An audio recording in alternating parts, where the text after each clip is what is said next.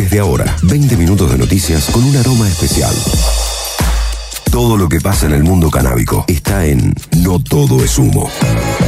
El informativo canábico, hecho podcast, temporada 2.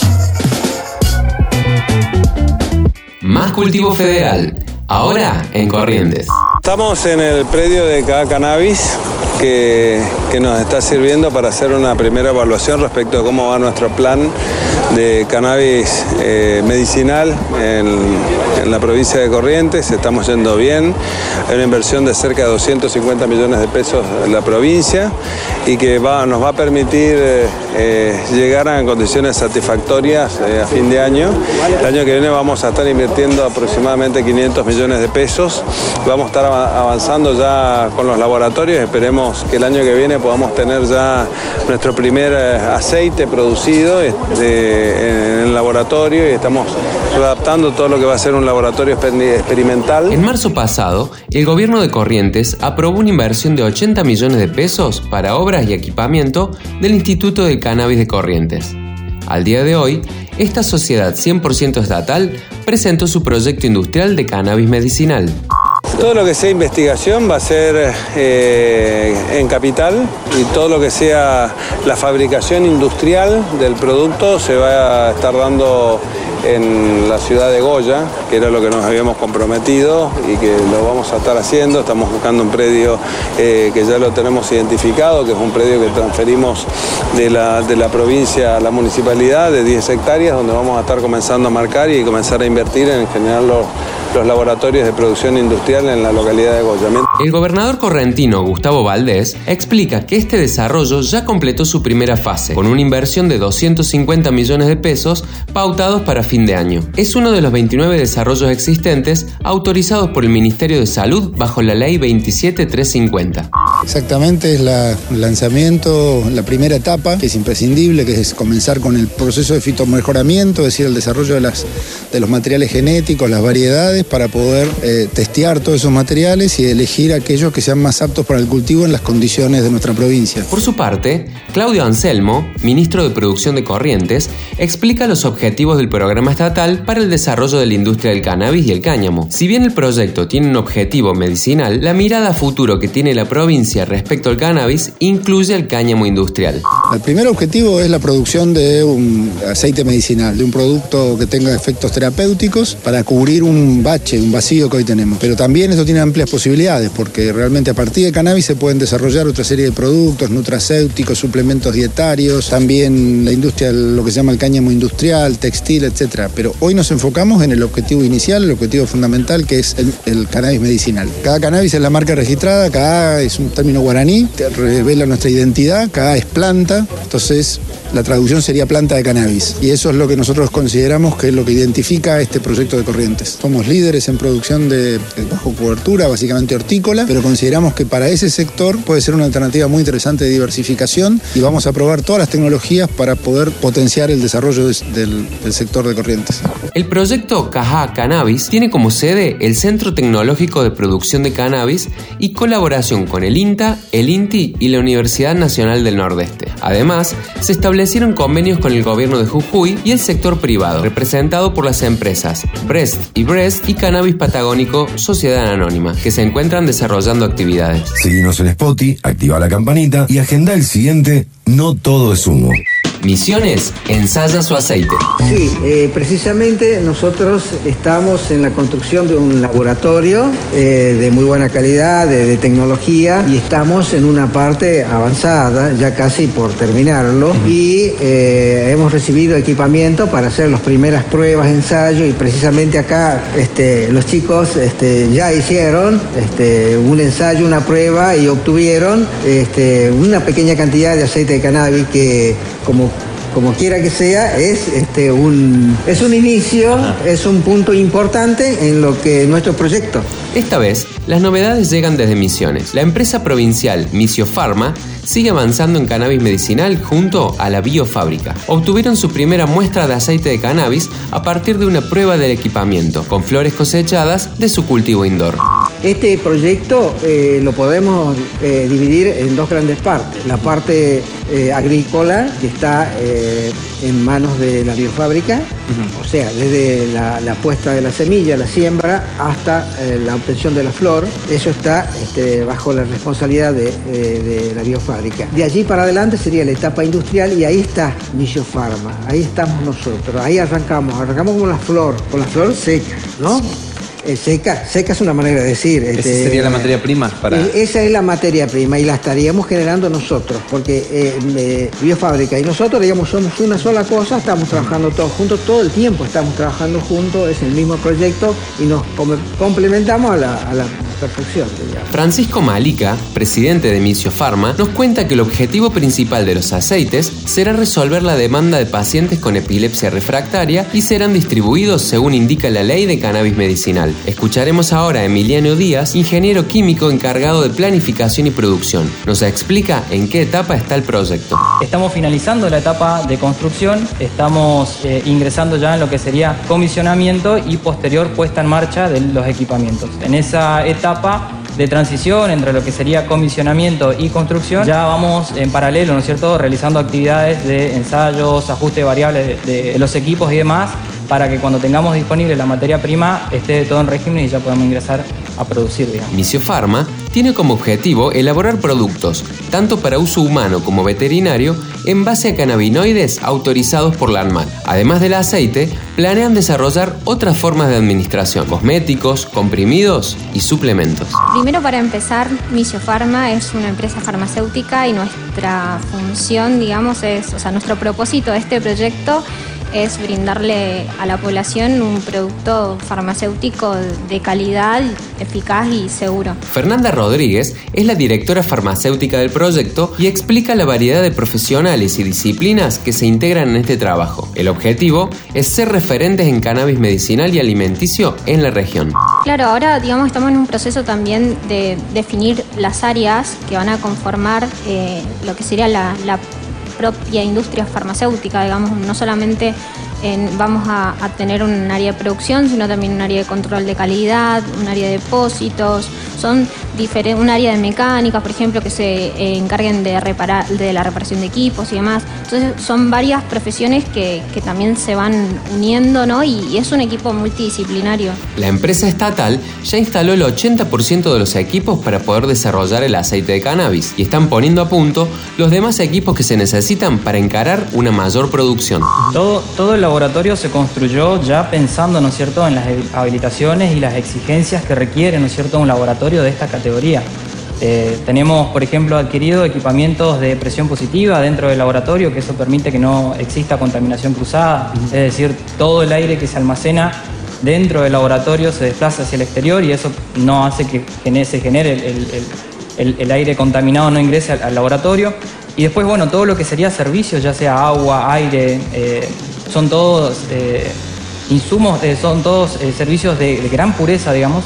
Tenemos un aire comprimido, una instalación de equipamientos de aire comprimido de clase 0, según ISO. Tenemos ah, disponible agua ultra pura, digamos, también disponible para lo que sería el uso del laboratorio. Y también disponemos de una capacidad remanente en el caso de que se requiera como un subproducto agregado a lo que sería el proceso. No todo es humo. Internacionales.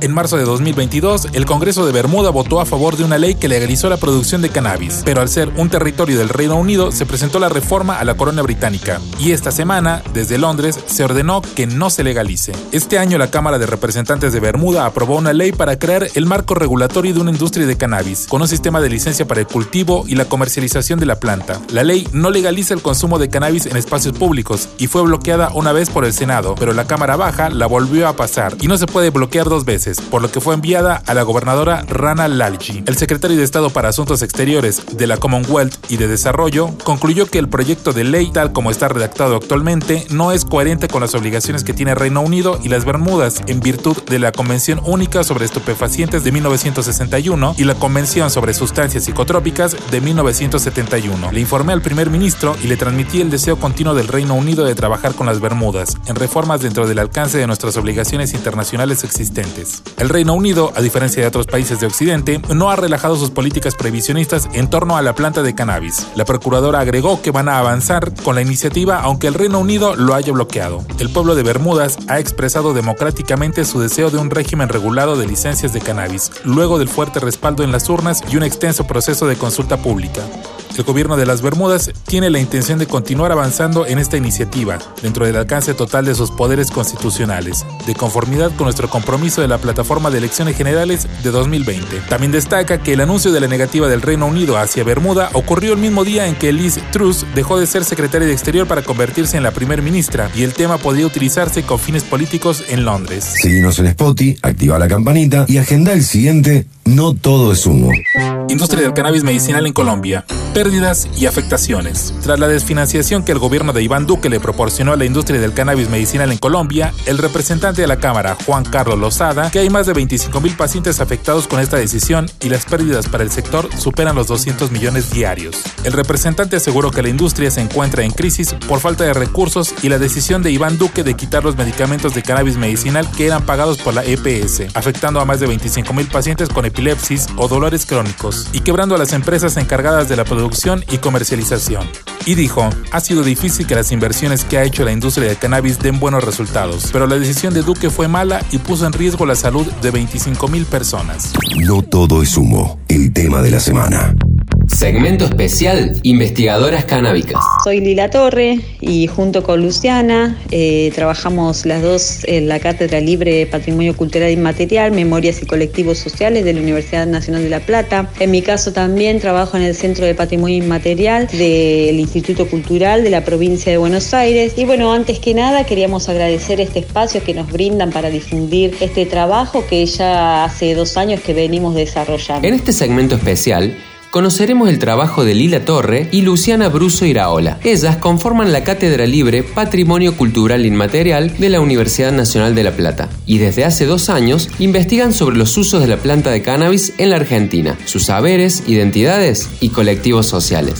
Bueno, uno de los tantos ejes de trabajo que tiene la cátedra es la investigación, ¿no? Y en este sentido eh, nos propusimos poner en acción ¿no? las herramientas que la Convención para la Salvaguardia del Patrimonio Cultural Inmaterial de UNESCO brinda a las comunidades, ¿no? Teniendo en cuenta que esta convención es un instrumento jurídico vinculante al que la Argentina adhiere en el año 2006 como Estado parte. Desde hace dos años, las investigadoras trabajan junto a organizaciones militantes con el objetivo de analizar el potencial productivo, los servicios a la comunidad y el impacto territorial de las organizaciones ligadas a la planta. En un principio nos propusimos averiguar el grado de apropiación cultural e identitaria de la comunidad para con la planta, ¿no? Aportando desde nuestro lado las herramientas de sistematización de la información que fuimos relevando en campo y para esto en aquel entonces eh, delimitamos el objeto de estudio a los colectivos canábicos organizados y como primera aproximación a esa identificación fuimos geolocalizando a las diferentes formas asociativas y es así que comenzamos a construir lo que hoy ya está circulando como el mapa federal de Organizaciones Canábicas. Como nos cuenta Lila, ese mapa federal de organizaciones canábicas lo podemos encontrar con una simple búsqueda en Google y podremos conocer qué organización canábica tenemos cerca de donde estamos, recopilando en el mismo datos relevantes que retratan a cada organización. Vamos generando y publicando insumos parciales como el mapa, en las entrevistas a las organizaciones de diferentes puntos del país, que las vamos colgando en el canal de YouTube, generamos mapas de actores, indicadores de desarrollo sostenible, entre otros tipos de insumos, ¿no? Este trabajo de investigación eh, no cuenta con financiación de ningún tipo, incluso nuestros cargos dentro de la universidad son ad honorem, ¿no? Por lo que el esfuerzo, las horas de trabajo y los recursos eh, son puestos realmente a disposición de la comunidad con un empeño de motivación personal desde una plataforma institucional que, quieras o no, abre las puertas hacia la comunidad y hacia el interés colectivo. Escuchando a las investigadoras, dimensionamos la importancia del trabajo que vienen haciendo y cómo el resultado de ese enorme esfuerzo investigativo es totalmente ad honorem. Algo impensado para una investigación que como primer resultado generó un mapa canábico que visibiliza el tejido de personas alrededor de la planta y que nunca hasta ahora se había mostrado en su dimensión real. Mi nombre es Luciana, soy gestora cultural independiente. Me especialicé en patrimonio cultural a través de dos maestrías, una en antropología social y la otra en gestión del patrimonio. Y bueno, mi carrera de base es el derecho con especialidad en internacional público.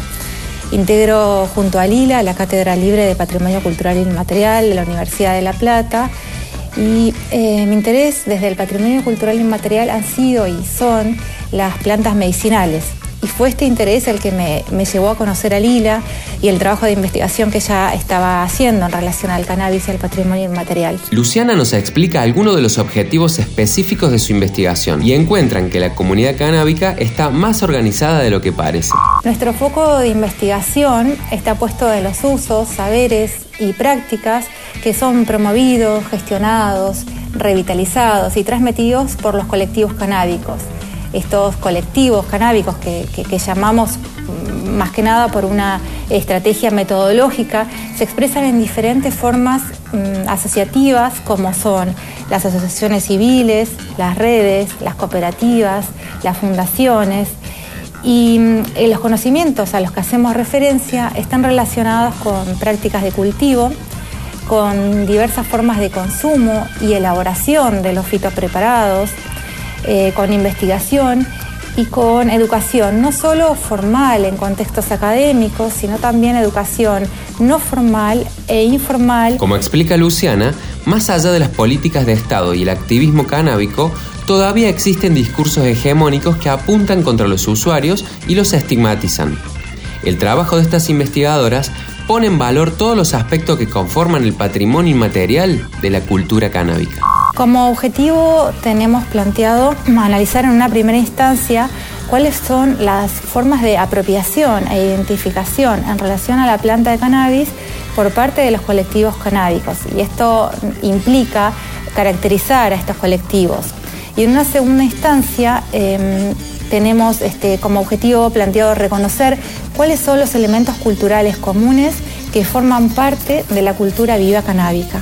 Por otro, por otro lado, pensar estas prácticas que promueven principios tales como la autodeterminación de los cuerpos, la soberanía medicinal, el libre desarrollo de la personalidad, prácticas comunitarias y de sororidad, ah, el rescate de conocimientos ancestrales, son de por sí motivadores para considerarlas como elementos patrimonializables de la cultura viva. Hasta aquí, noticias para saber qué es lo que pasa en el mundo canábico. No todo es humo.